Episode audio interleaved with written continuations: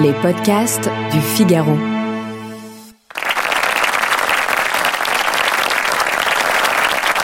Alors ce soir, il y a trois questions à mes interlocuteurs, alors que normalement nous sommes appelés à voter dans moins de dix jours, pas ce dimanche, mais le dimanche suivant pour le premier tour de l'élection législative. Alors, trois questions. La première, avec cette histoire du Stade de France la semaine dernière, est-ce que Gérald Darmanin n'est pas devenu, eh bien, le maillon faible du gouvernement? Deuxième question, euh, ça commence à, vraiment euh, s'assombrir à l'horizon, à l'horizon économique. Est-ce que le retour de l'inflation, eh bien, ne va pas compliquer considérablement et ne change pas la donne du quinquennat qui s'ouvre? Et troisième question, on n'entend que lui, euh, heureusement d'ailleurs, parce qu'il anime un peu la campagne qui est assez terne. Est-ce que Jean-Luc Mélenchon pourrait devenir, eh bien, l'opposant numéro un d'Emmanuel Macron? Allez, on est parti. On va répondre à ces questions.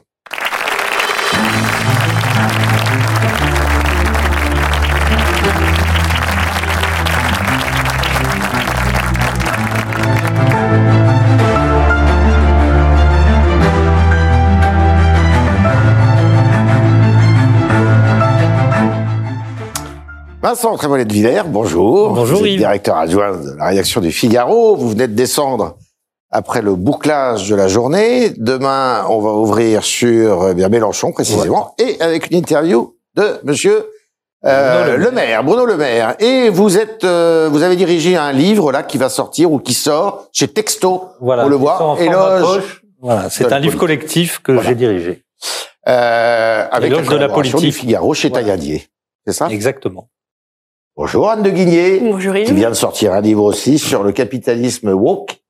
Et vous êtes, Ah, euh, euh, euh, ouais, euh, on va le voir aux éditions de la Cité. Et euh, vous êtes journaliste euh, au Figaro Économie et on retrouve notamment vos papiers sur la macroéconomie et toutes vos analyses.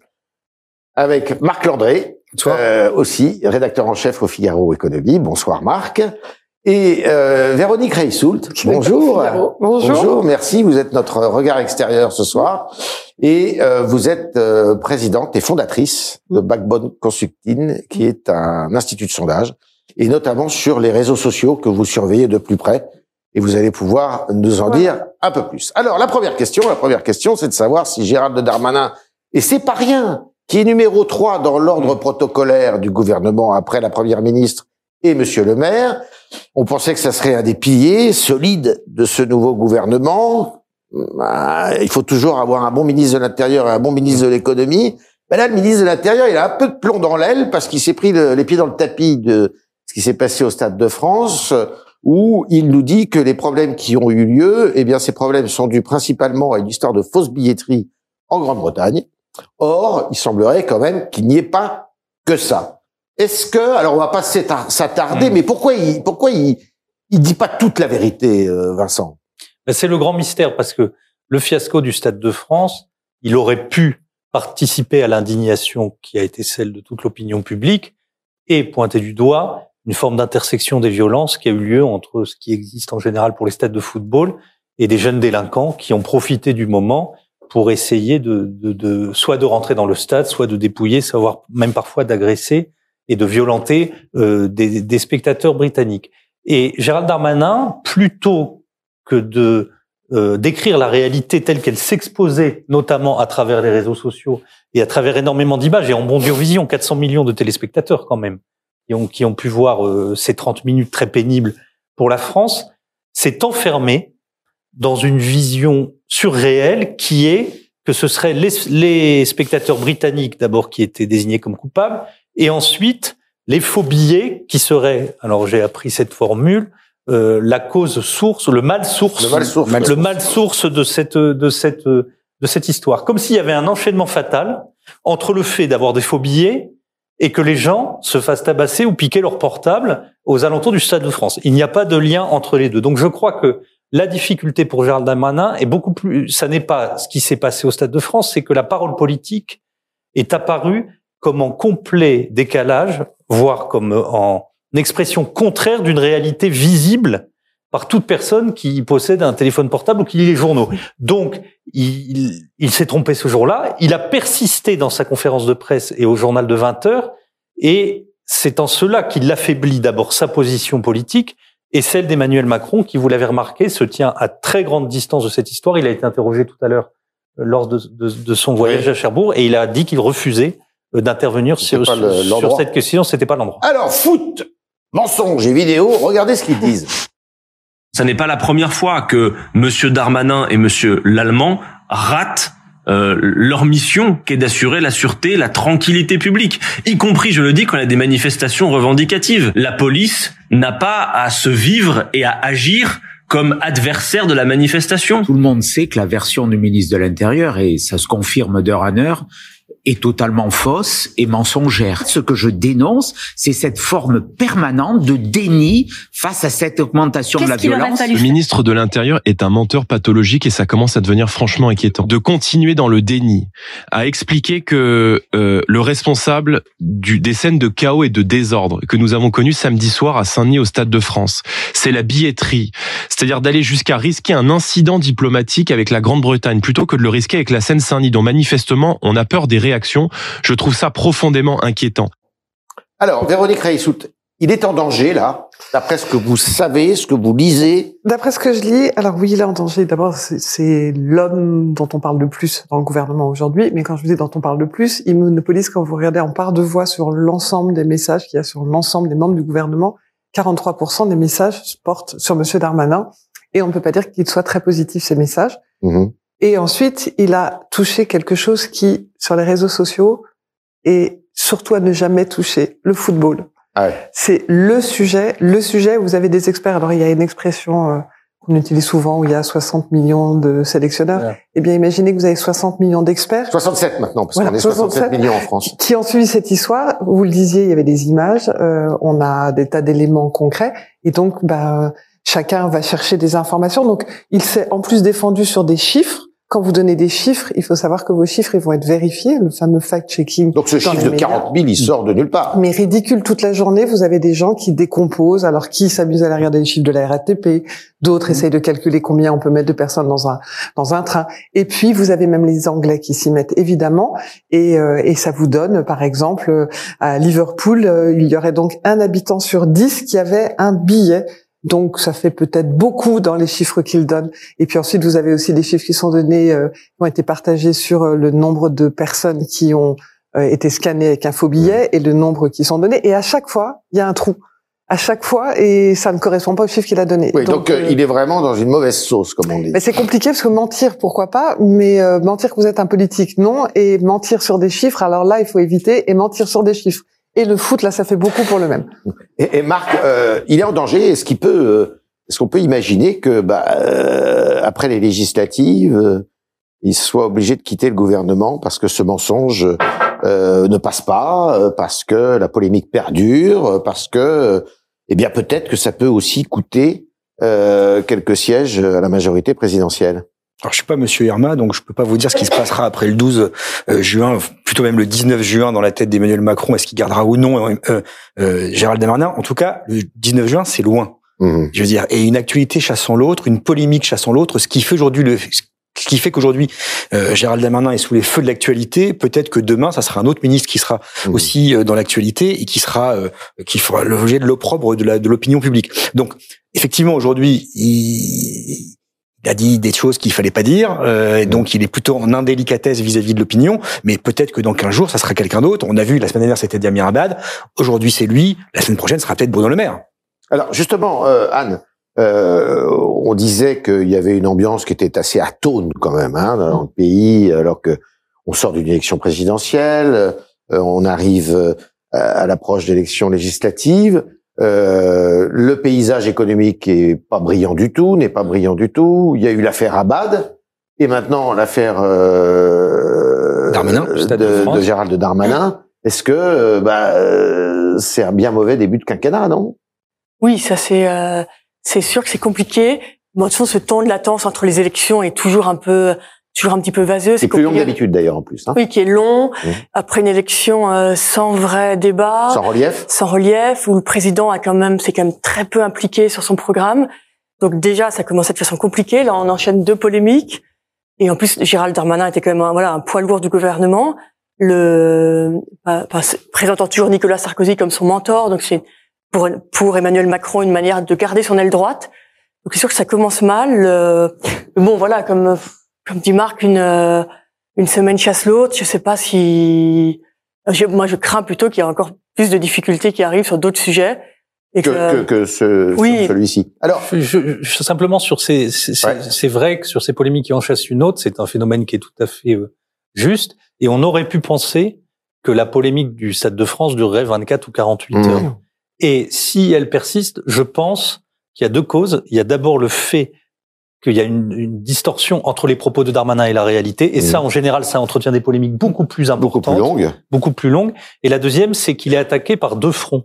C'est-à-dire que la droite considère qu'il n'a pas maintenu l'ordre et qu'il n'a pas nommé une réalité euh, qui est une réalité française de fragmentation du pays, euh, du fait de, de, de plusieurs décennies euh, d'intégration ratée. Et puis de l'autre côté, la gauche qui l'attaque sur les violences policières et sur les ratés du maintien de l'ordre. Et donc il se retrouve pris en étau entre les deux, et c'est en ça que la difficulté dans laquelle il est est peut-être plus importante et, se pérennise un peu plus longtemps qu'on aurait pu le croire. Le, le, le, raté de samedi soir, sans les déclarations malheureuses de Darmanin, mmh. Euh, on n'en parlait plus euh, ce soir. Et, et ça va feuilletonner encore parce qu'il y a la commission d'enquête. Il y a commission d'enquête euh, au Sénat demain devant, enfin commission d'enquête, commission des lois devant au, Sénat demain. Alors Véronique Reissout, on a entendu dire que si le ministre de l'Intérieur était un, si le président de la République était un discret, la première ministre aussi très discrète, et le ministre Darmanin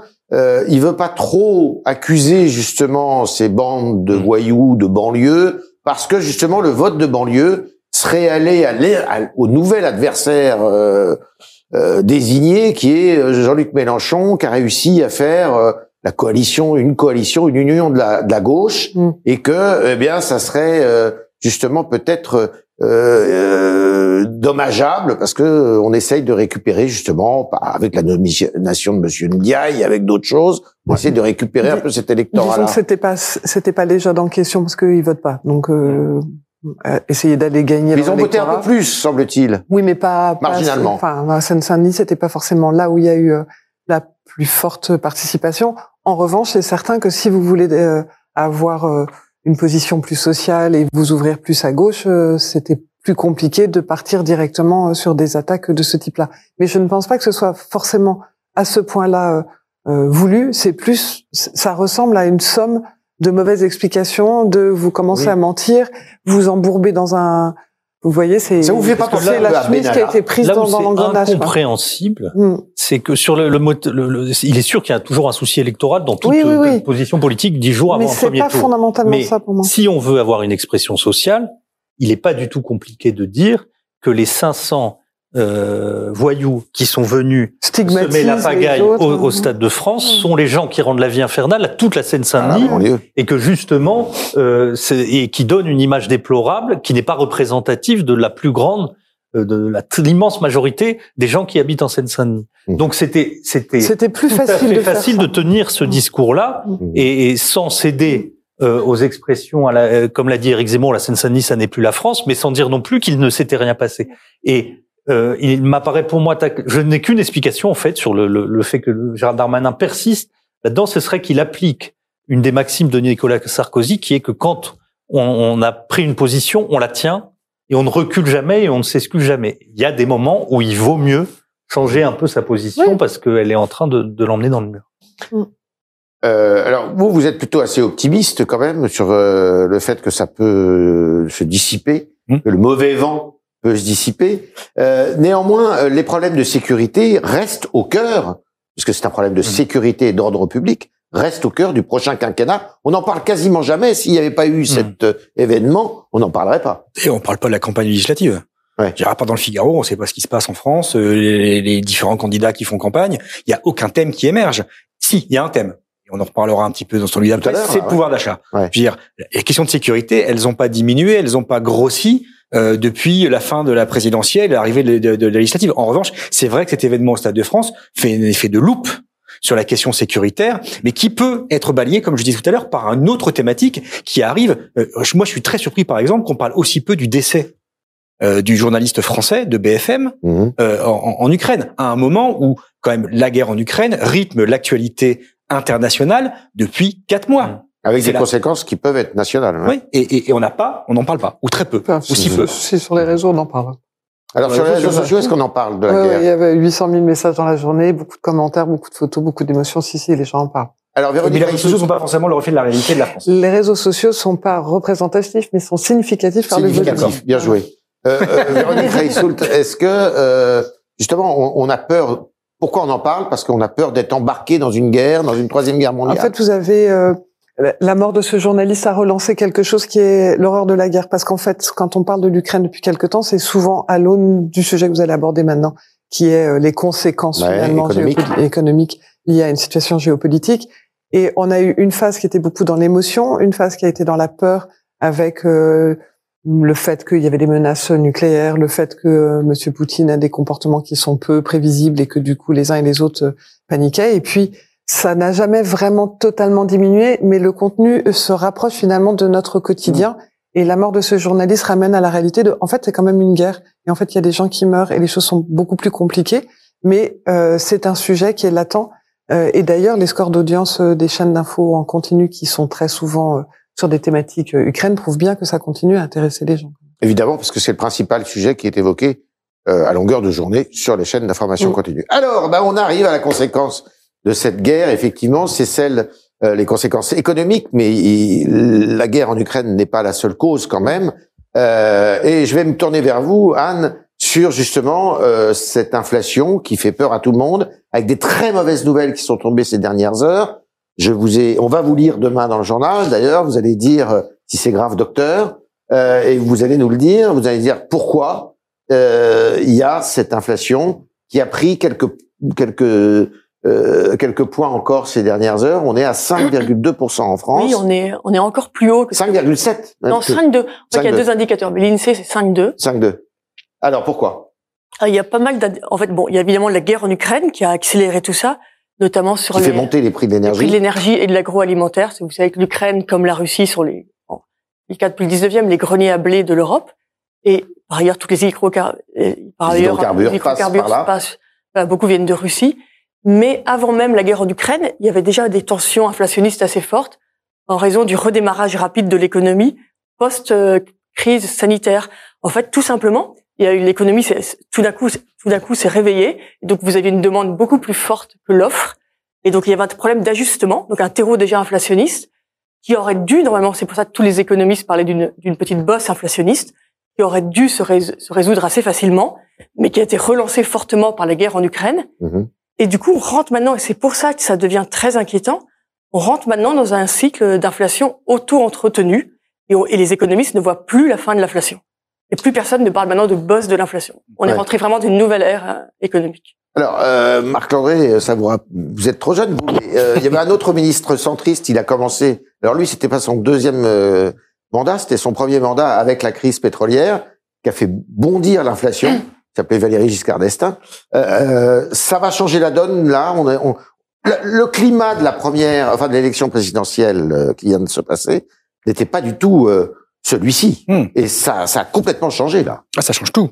Ça change tout. Ça, ça change les données économiques de- du quinquennat qui s'ouvrent. Donc on se dit chômage, on se dit. On euh, se dit chômage, on se dit récession. Il faut savoir quand même que là, l'INSEE ce matin a révisé la croissance au premier trimestre, qui était normalement flat, qui était nulle. En vérité, on a perdu 0,2 points.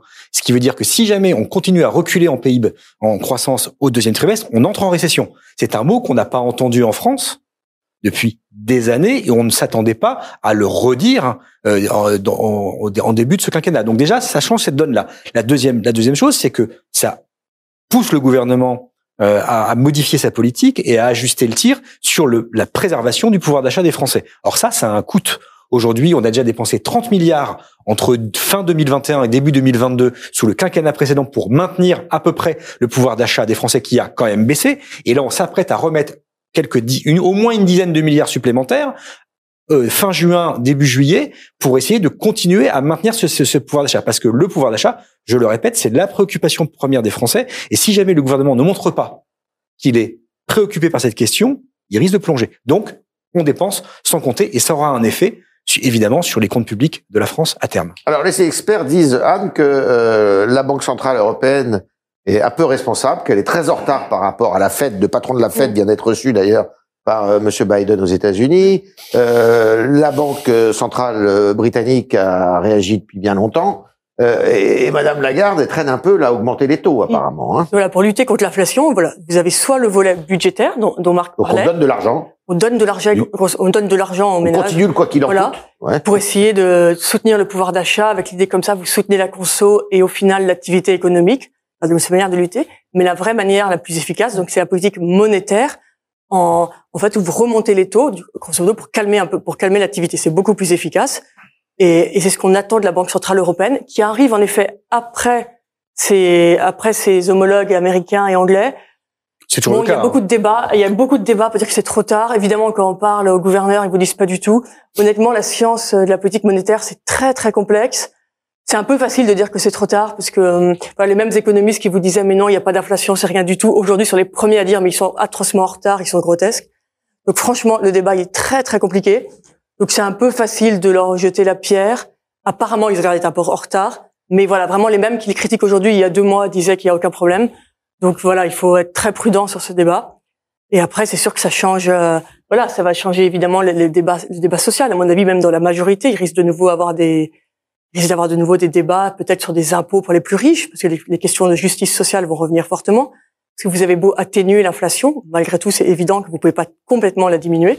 Donc, il va, le, les deux- le débat politique va être très, voilà, va être fortement orienté par cette, euh, cette question. Vincent, il peut changer de politique. euh, euh, on a dit pendant le premier quinquennat qu'il avait mené économiquement une politique de droite, ce qui est pas faux. Il avait supprimé Au une partie début. de l'impôt sur la fortune. Il avait changé oui. le code du travail. Est-ce que il peut changer de braquet là euh, devant cette situation qui est effectivement guerre En euh, tout cas, ce que, nous, ce que nous enseigne le, le premier quinquennat d'Emmanuel Macron, c'est qu'après l'élan réformateur de la première année, euh, la crise des gilets jaunes a tout stoppé et qu'ensuite, ce sont les événements qui ont décidé de la politique d'Emmanuel Macron et ce n'est pas lui qui a appliqué un programme politique ou, un, ou une doctrine préétablie. Et d'ailleurs, là, il n'a même pas fait l'effort, peut-être c'est ce qu'il a tiré de son expérience politique, il a même pas fait l'effort d'établir un programme et de nous dire ce qu'il allait faire, Ouais. peut-être qu'il euh, considérant que de toute façon, les événements allaient, allaient décider à sa place. Donc il y a eu cette proposition de la, la retraite à 65 ans pour essayer d'agréger, et il, a, il y est parvenu, euh, un, un électorat euh, de droite. Et il y a eu la proposition de la planification écologique pour agréger entre les deux tours un électorat de gauche. Donc c'était le, le en même temps, le, le service minimum du en même temps, si je puis dire, puisque après, à part ça, on n'a rien eu d'autre. Euh, parce que je pense, enfin, Emmanuel Macron connaît très bien, euh, la- mieux que nous tous, la situation du pays, et c'est depuis le début que toute proposition euh, très ambitieuse de réforme de l'État, de, de, de réformes économiques, va, se, va être confrontée à une réalité qui, qui empêchera be- beaucoup de choses. Donc là, on, on est dans le flou, il est dans le flou, euh, et je crois qu'il va essayer de montrer ce qu'il a fait pendant son premier quinquennat, c'est-à-dire que il est un président de temps de crise. En fait, est, c'est, intéressant. Macron est apparu comme un révolutionnaire qui était là pour transformer une société qui était apaisée, puisque c'était un homme de la fin de l'histoire et du tragique, et il n'aura vécu que des moments tragiques, durant lesquels, considère-t-il, et les Français aussi, puisqu'ils l'ont réélu, il s'est mieux débrouillé, en tout cas pas moins bien qu'un autre ne l'aurait fait. C'est, à mon avis, là-dessus qu'il va poursuivre euh, sa trajectoire politique. Et d'ailleurs, peut-être la, la réforme des retraites semble déjà faire les frais. euh, À votre avis, elle a du plomb dans l'aile? Oui, clairement, on n'en parle plus du tout. C'est pas un débat des législatives. C'était à peu près le seul sujet sur lequel il s'était engagé pour la présidentielle. On n'en parle plus aujourd'hui, donc je pense qu'elle est déjà euh, à moitié oubliée. Alors, avant de vous donner la parole, Véronique, on va écouter ce que disent euh, certains des acteurs du spectacle politique. On parle de la vie de gens qui sont pris à la gorge aujourd'hui. Et le chèque alimentation, ça va bien cinq minutes. La question qui est posée, c'est comment on arrête la spirale inflationniste. Et donc, il y avait une décision à prendre. Monsieur Macron est président de l'Union européenne jusqu'à juillet.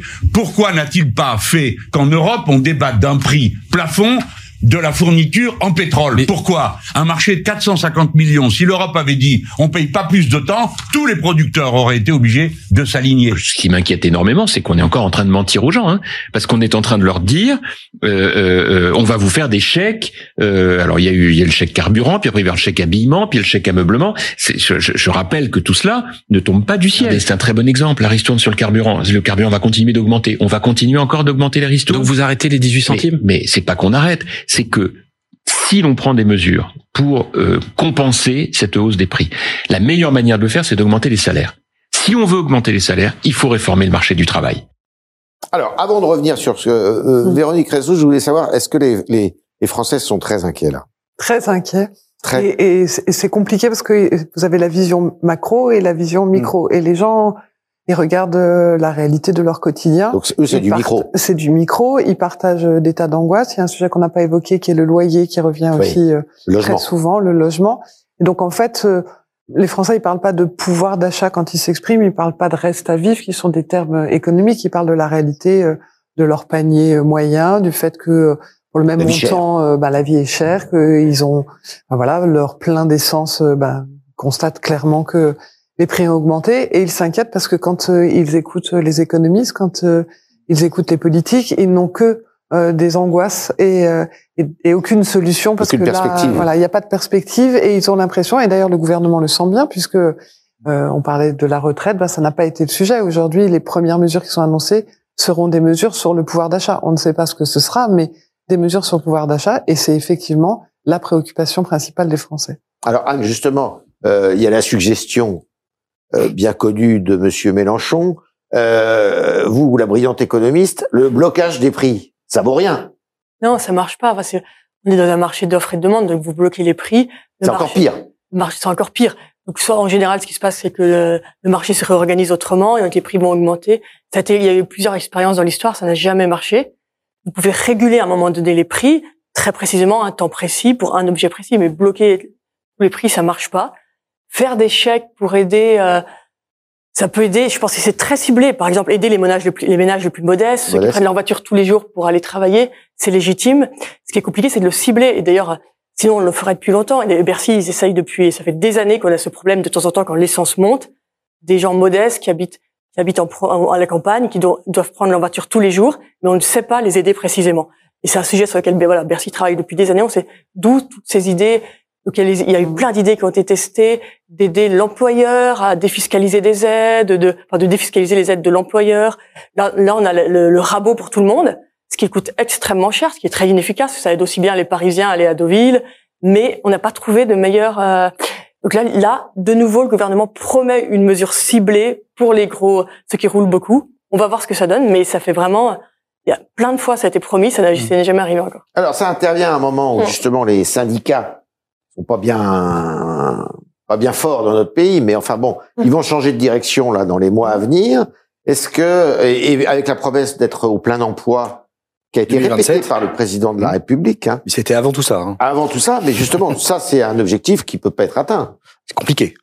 Vu la donne, vu la donne économique actuelle, que normalement, c'est du chômage qu'il y a après tout ça, non?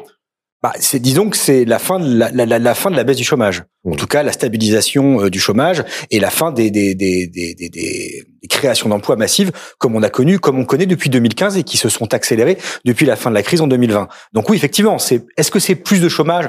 En tout cas, c'est la fin de la baisse c'est la fin de la baisse euh, lente, continue euh, du chômage parce que les conditions économiques étant plus compliquées, euh, les entrepreneurs ont pas forcément foi dans l'avenir, donc du coup sont plus rétifs à embaucher. Et c'est pas une question, comme disait Jean-François Copé, de réforme du marché du travail. Grosso modo, Mais la réforme. a voulu dire là? Bon, rien. Je pense qu'il a, il savait pas quoi dire, donc il a dit ça. Hein. Euh, la réforme sur le marché du travail, elle est continue depuis 20 ans.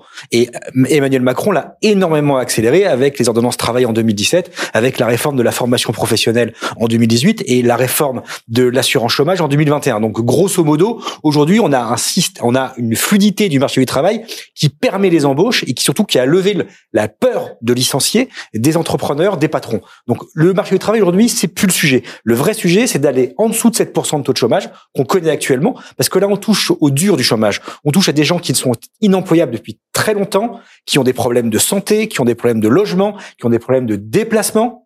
qui ont des problèmes de savoir-être, qui ont des problèmes de savoir-faire. Et la réponse du gouvernement aujourd'hui, c'est sur le savoir-faire. C'est le dernier point. C'est sur la formation. C'est sur l'incitation à les travailler. Mais tout le reste, sur les gardes d'enfants pour les familles monoparentales, sur la capacité des chômeurs à aller trouver un boulot ou à aller, aller se loger ailleurs, là où il y a de l'emploi, alors que chez eux, c'est sinistré, on n'a pas de réponse. Et donc, pour aller à ce plein emploi, au-delà des questions économiques, macroéconomiques, de conditions économiques, on a un certain nombre de taquets qu'il va falloir lever. Et pour l'instant, que ce soit dans la campagne présidentielle ou dans cette simili-campagne législative, on n'a pas de réponse de la part de l'exécutif. Alors, ça va être difficile, Vincent, euh, de concilier trois choses.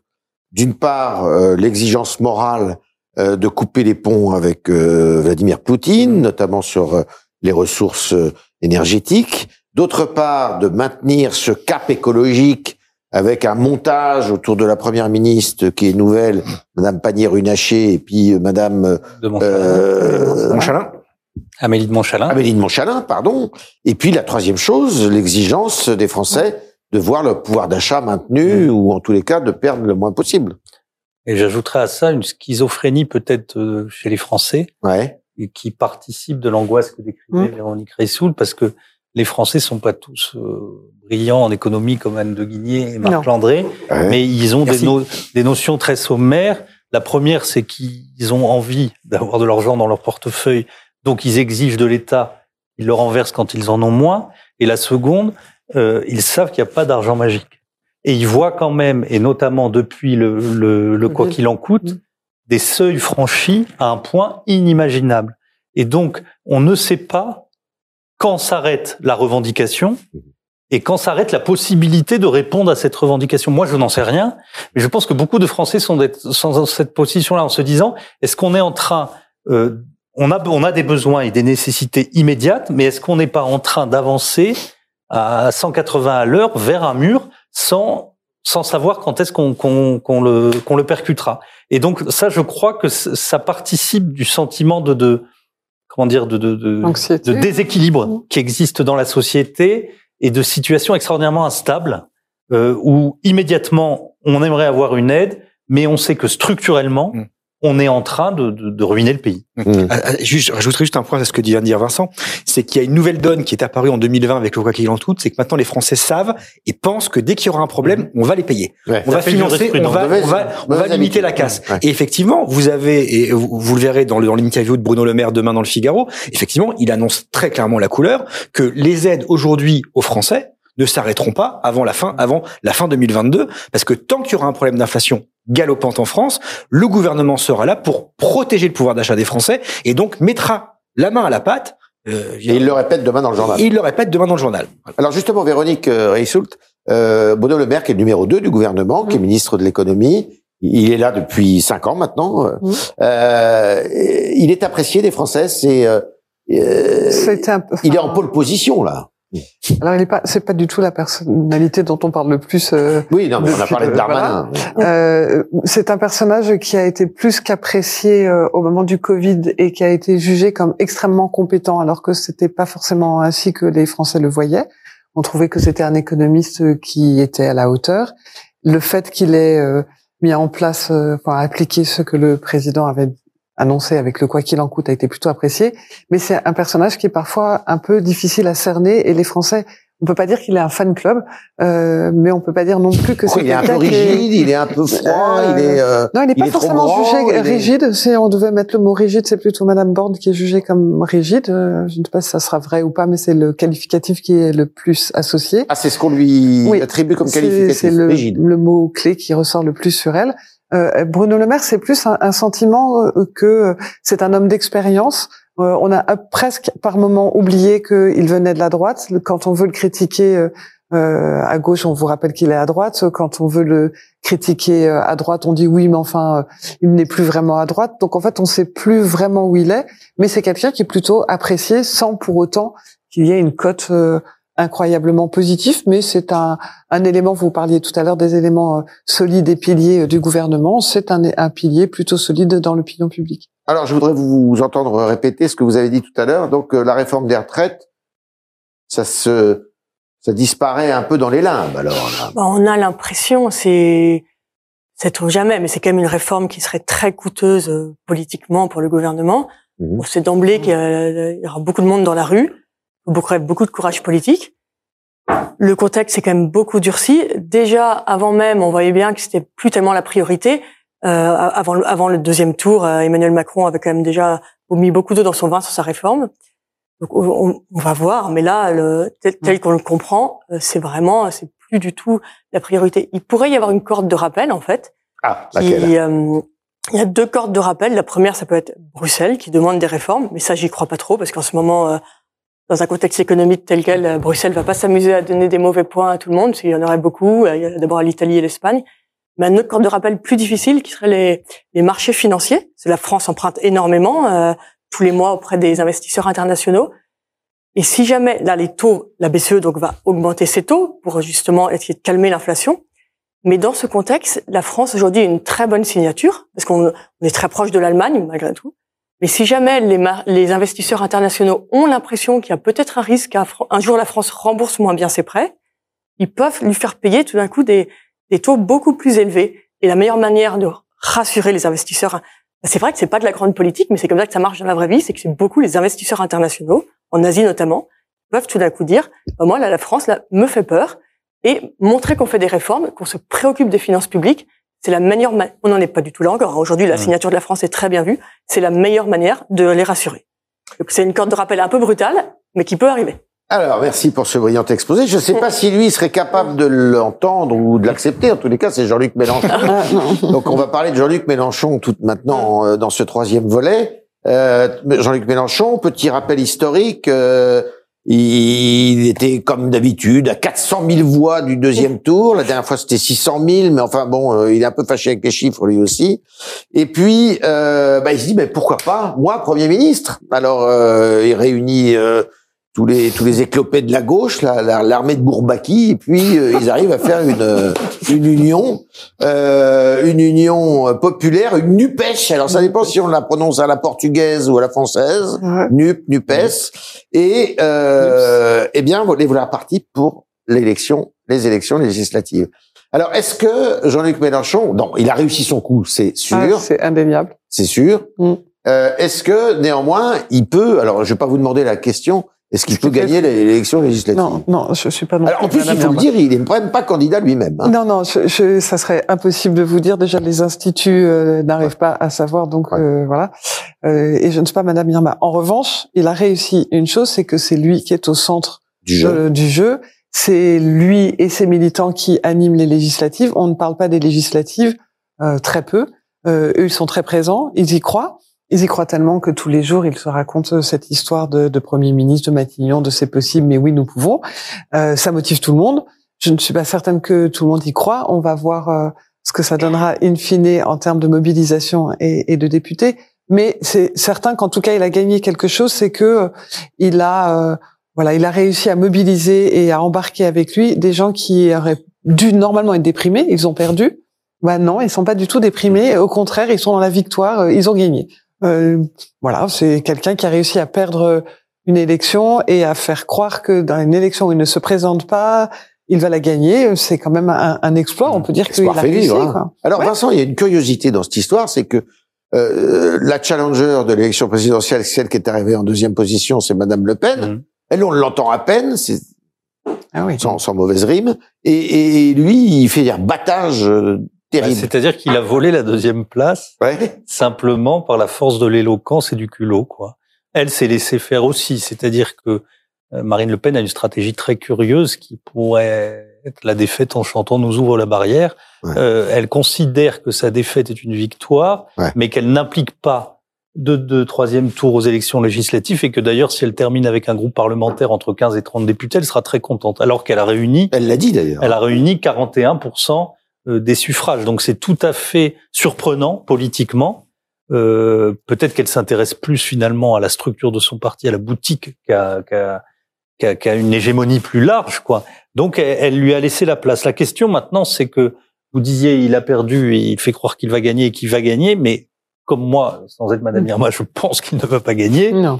euh, cette euh, union de la gauche, qu'est-ce, comment va-t-elle, combien de temps va-t-elle durer après la déception euh, ou le pas la déception, mais le- le- la réussite relative qui fait que chacun des partis qui forment cette union de la gauche Mm. va reprendre sa mise en se disant bon bah j'ai réussi mon coup, euh, Anne Hidalgo a fait 1,5% et j'ai 50 députés, euh, Fabien Roussel, le Parti communiste pour en avoir aussi euh, plus qu'il n'aurait imaginé, mais c'est quand même une union qui se fait sur une volonté de, de croquer électoralement des parts et qui quand elle n'aura plus ce mythe de Jean-Luc Mélenchon à Matignon peut se disloquer euh, de façon extraordinairement rapide et, et- et spectaculaire. Après, c'est un élément important pour Macron, paradoxalement, parce que Macron a besoin euh, D'un grand méchant. Donc il y avait euh, Marine Le Pen à droite, euh, c'est le rouge et le noir Macron. Donc Ouais. d'un côté c'est les bruns euh, et, et on vote pour ne pas les avoir, de l'autre c'est les rouges et on vote pour ne pas les avoir. Et donc à chaque fois c'est une forme de martingale électorale qu'il a trouvé, qui fonctionne très bien, qui a pour seul défaut et on va peut-être en parler, de ne plus avoir d'alternance raisonnable. Et il y a une question qui va se poser très directe. Euh, Jean-Luc Mélenchon ne va pas gagner, mais il risque fort d'être le premier groupe Oui, d'opposition. Et à partir de là, c'est lui qui pourrait avoir dans ses membres le président de la commission des finances. Bien sûr. Et ça, pour le gouvernement, ça peut être un élément perturbateur Mm. énorme. Alors, François, Fi- euh, François Ruffin, président de la commission des finances. Ça serait le pire. Alors? Ah, ça, c'est le, c'est le pire scénario qui pourrait arriver. Parce que autant euh, un Adrien Quatennens ou euh, Parce qu'il faut dire pour tout le monde que... euh, Oui, depuis la réforme de coutume, 2008. C'est pas une obligation. oui, depuis la réforme de 2008, Depuis 2007, oui. 2008. oui, la réforme de la constitutionnelle de 2008, la présidence de la commission des finances revient à, à un membre du premier parti d'opposition à l'Assemblée nationale. Et la majorité n'a pas son mot à dire. Donc ne vote pas. C'est un choix qui est entre eux le parti, le parti, le premier parti après la majorité. Et donc, si effectivement la Nupes euh, et devient le, le- le- le premier groupe d'opposition à l'Assemblée, euh, ils auront la liberté de choisir le président de la commission des finances. Ce qu'avait été le cas en 2008, parce que en 2008, c'était le président, c'était un certain Cahuzac. Oui, oui. Euh, mais c'était pas, c'était pas le diable. Il est devenu après, mais pour d'autres raisons. Mais c'était pas le diable à l'époque qu'on le. qu'on- Il faisait attention à son argent, surtout. oui, mais euh, mais il y a, il y a un point très important, c'est que euh, vous parlez de de de de, de, euh, de François Ruffin. Ruffin, j'allais dire Rupin, Ruffin, de François Ruffin. Euh, Le, le- le vrai problème du président de la commission des finances, c'est qu'il a un pouvoir d'accès aux dossiers fiscaux individuels, aux dossiers fiscaux d'entreprise. Ça veut dire qu'il a le pouvoir de faire des de mener des descentes à Bercy, d'aller à l'administration fiscale et de dire je veux voir tel dossier fiscal, tel dossier fiscal. Donc, mais ça c'est la liberté de tout président, la possibilité qui est donnée à tout président de la commission des finances. Le problème, c'est qu'est-ce qu'ils en feront si demain ils ont ce pouvoir en termes de communication vis-à-vis des médias, pas du Figaro, mais par exemple de Mediapart euh, ou de Libération. Euh, Qu'est-ce qu'ils en feront en termes de communication dans l'opinion publique? Ouais. Est-ce qu'ils ils essaieront C'est d'intervenir? la grande délation. Oui. c'est la grande délation. En tout cas, c'est le grand bordel. Et, et là, on change, de, on change de dimension et on change de rôle du pouvoir politique du président de la commission des finances, qui est central dans la Constitution euh, française. Alors, euh, Anne, Vincent disait, euh, c'est une coalition qui va durer le temps Mm. de l'élection. Euh, c'est vrai qu'en plus, il y a des différences euh, idéologiques, même des divergences Bah. programmatiques, des différences programmatiques importantes entre eux. Normalement, oui. C'était assez étonnant de les voir euh, fusionner aussi. Parce que généralement, c'est la social-démocratie qui embarque la gauche radicale. Là, c'est le contraire. Hein. Oui, là, Mélenchon a été très fort et, c'est vrai tout le temps qu'il a un programme vraiment radical et il n'a pas tellement euh, ramolli son programme. Alors lui, il veut injecter euh, 285 milliards dans l'économie française. Hein. bah, il a, il a vraiment un programme. euh, Enfin, en termes économiques, c'est quand même encore très proche du marxisme, hein, assez pur. Donc c'est, c'est intéressant. Franchement, c'est assez cohérent. euh, et d'ailleurs, ça se défend bien parce que c'est cohérent, donc c'est cohérent. Mais c'est un programme pour une économie fermée et, et marxiste. Je pense quand même l'histoire a largement démontré que ça ne marchait absolument pas. Et par ailleurs, on sait que l'économie n'est pas fermée. Donc, Alors ça euh, fait peur. Vous allez écouter. Jean-Luc Mélenchon, il a perdu à la présidentielle. Oui. Qu'il a beau prétendre que- qu'Emmanuel Macron a pas gagné, j'ai bien l'impression que Jean-Luc Mélenchon a perdu à la présidentielle. Là, il nous demande de l'élire Premier ministre alors qu'il n'est pas candidat aux élections législatives. C'est normal qu'il soit pas un candidat d'ailleurs. Non, je trouve ça complètement fou. Et je, je trouve ça, je, je trouve ça, et je trouve ça même un peu dangereux. Dire au fond, moi, je- c'est- c'est- je veux pas m'inquiéter de, de, de, de- des capacités de la, de la santé intellectuelle des uns Ouais. et des autres, mais franchement, euh, on demande aux gens de nous élire sans être candidat, alors que quand on a été euh, candidat, on a perdu. C'est un peu dangereux pour la démocratie. Ça n'est pas, à mon avis, un programme capable de convaincre, et surtout, s'il était appliqué, imaginons qu'il y ait une majorité NUP, ce programme, euh, compte tenu de l'importance des dépenses qu'il prévoit, compte tenu euh, des promesses qu'il fait, euh, bien sûr, euh, se heurterait à la réalité. C'est-à-dire serait incapable de pouvoir être exécuté. Qu'est-ce qu'ils disent les, les Français de ce programme justement?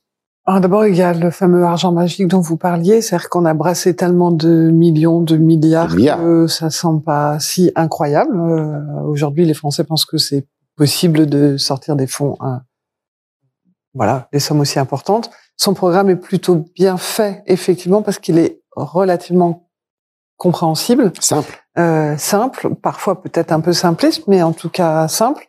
Donc euh, ça parle aux gens. Il y a évidemment des gens qui prennent peur en se disant mais si on fait ça, on ferme et en particulier euh, euh, plutôt les entreprises. Mais c'est un programme qui est plutôt apprécié dans sa réalité. C'est c'est juste qu'il est très clivant et donc vous avez les gens de droite. Enfin au moins ça donne un repère pour les uns et les autres.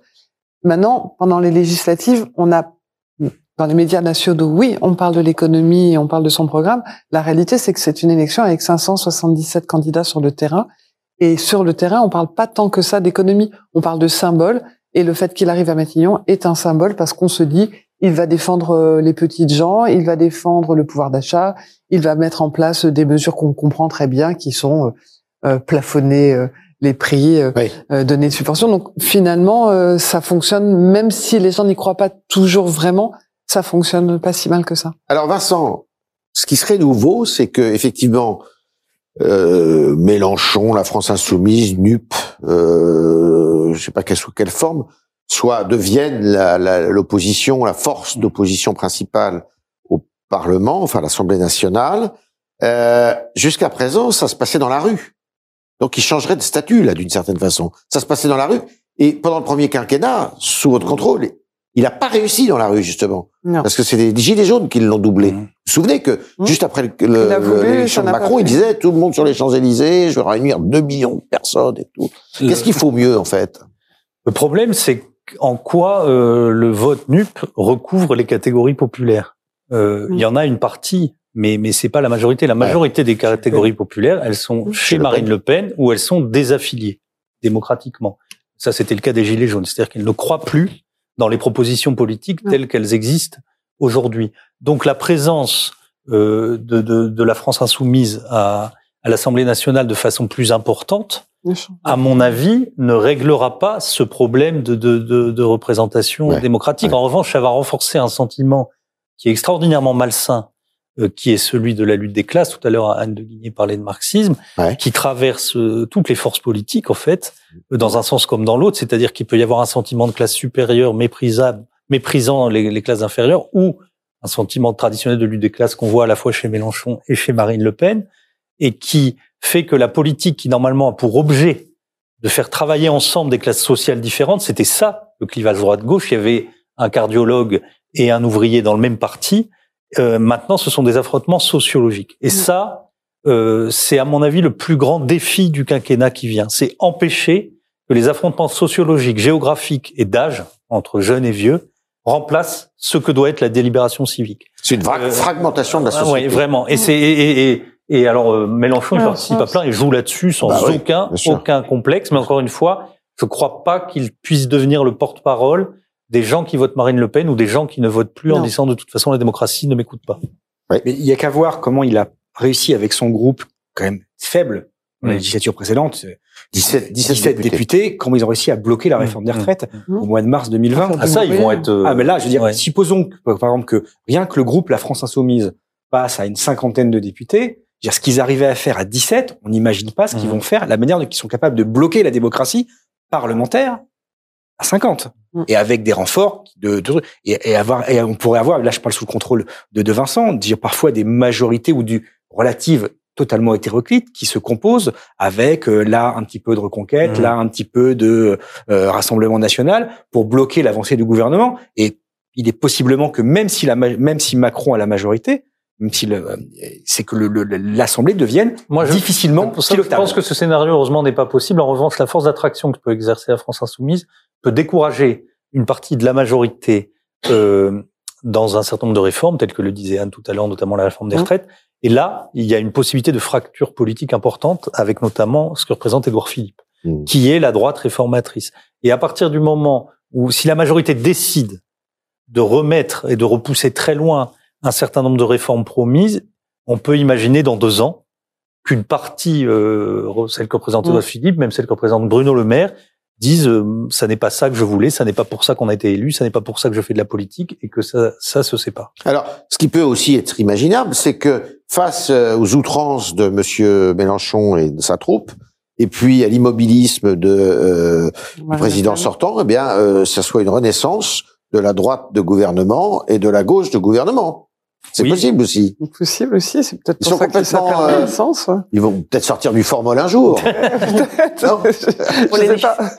En tout cas, c'est ce que les gens attendent. Mais je voulais juste revenir Ah, sur. c'est ce que les gens attendent. Oui, les gens sont. Enfin, la situation, ce que vous décriviez est assez. Ouais. euh, Enfin, se ressent bien. C'est que c'est peut-être pour ça d'ailleurs que Marine Le Pen Mm. est si transparente aujourd'hui, c'est que ces électeurs ne vont pas aller voter, donc elle a plutôt intérêt à pas non plus la ramener trop et en racontant une victoire. euh, voilà, parce qu'ils ne vont pas voter, donc. Euh, bah, autant partir du principe que on ne crie pas victoire et peut-être qu'on n'aura que 15 députés et ça sera déjà pas mal.